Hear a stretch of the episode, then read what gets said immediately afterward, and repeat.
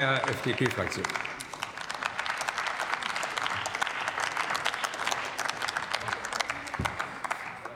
Sehr geehrter Herr Präsident, meine sehr geehrten Damen und Herren, und ich ahne, was jetzt gleich passieren wird. Schauen wir mal, ob es so kommt.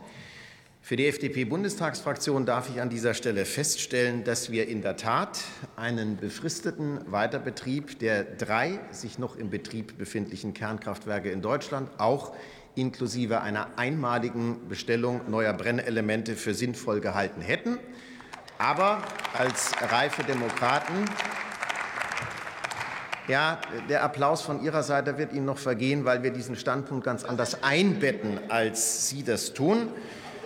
Ähm, weil wir diesen Standpunkt ganz anders einbetten, als Sie das tun.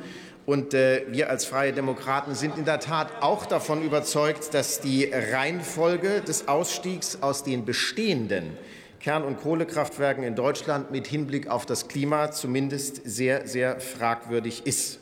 Wir hätten es außerdem auch für sinnvoll gehalten, die preisdämpfenden Effekte, die sich aus einem möglichen Weiterbetrieb mit neuen Brennelementen ergeben hätten, dass diese preisdämpfenden Effekte, ich komme gleich auf die Kosten, Sie übersehen da nämlich was, dass ähm, diese preisdämpfenden Effekte einer einmaligen Brennelementebestellung außer Acht gelassen werden. Aber wir gehen mit, wir gehen mit den demokratischen Mehrheiten in diesem Hause im Gegensatz zu Ihnen reif um und äh, sind auf der Suche nach konstruktiven Lösungen. Ich darf an dieser Stelle für die Freien Demokraten auch feststellen, dass wir der Meinung sind, dass die Kernkraftwerke mindestens bis zur vollständigen Substitution des russischen Erdgases durch andere Quellen, das ist voraussichtlich im Frühjahr 2024 durch sehr erfolgreiche Maßnahmen der Ampelkoalition der Fall, dass bis dahin diese Kernkraftwerke zumindest reaktivierbar bleiben sollten. Und darüber hinaus sind wir durchaus auch offen gegenüber einer sehr, sehr gründlichen und auch alle Sicherheitsaspekte berücksichtigenden Erforschung, beispielsweise der Kernfusion oder von mir aus unter Umständen auch den Small Modular Reactors, wobei da das Interessante ist, und da kriegen wir den Schwenk zu sehr guter FDP-Politik, wobei da das Interessante ist, dass da ja auch viel privates Kapital reinfließt. Denn was Sie ja, aber jetzt kommt die Sache, wo Sie halt äh, auf der Autobahn zur Unvernunft sind. Denn Kollege Lenkert, ich habe auch kein Problem damit, da eine inhaltliche Übereinstimmung mit der Linksfraktion mal festzustellen und auch mit Ihnen, Kollegen. Kollege Lenkert hat festgestellt, dass die konventionelle äh, Kernkraft eben alles andere als billig ist. Und das blenden Sie in Ihrem Antrag völlig aus. Und da gehen wir völlig unterschiedliche Werke.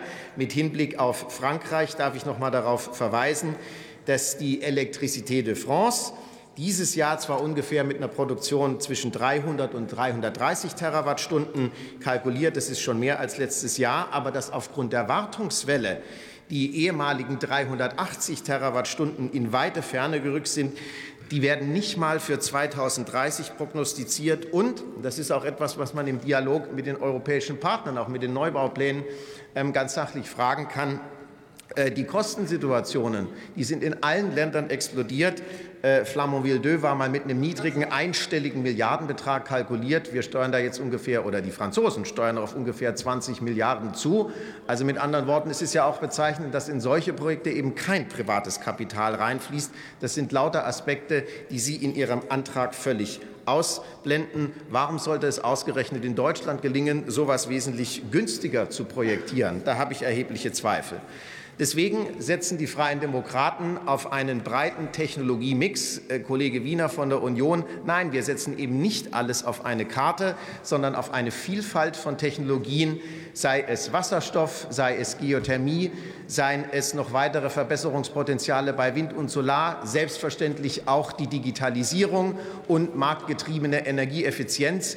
Es ist die ganze es ist die ganze Vielfalt der Technologien und die damit einhergehende Risikostreuung, die zu einer guten und klimaneutralen Energieversorgung in diesem Lande führen wird.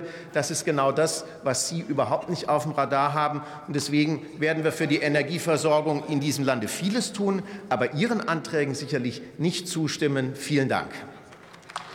Vielen Dank, Herr Kollege Stockmeier. Ich rufe auf nunmehr den Kollegen Alexander Engelhardt, CDU-CSU-Fraktion.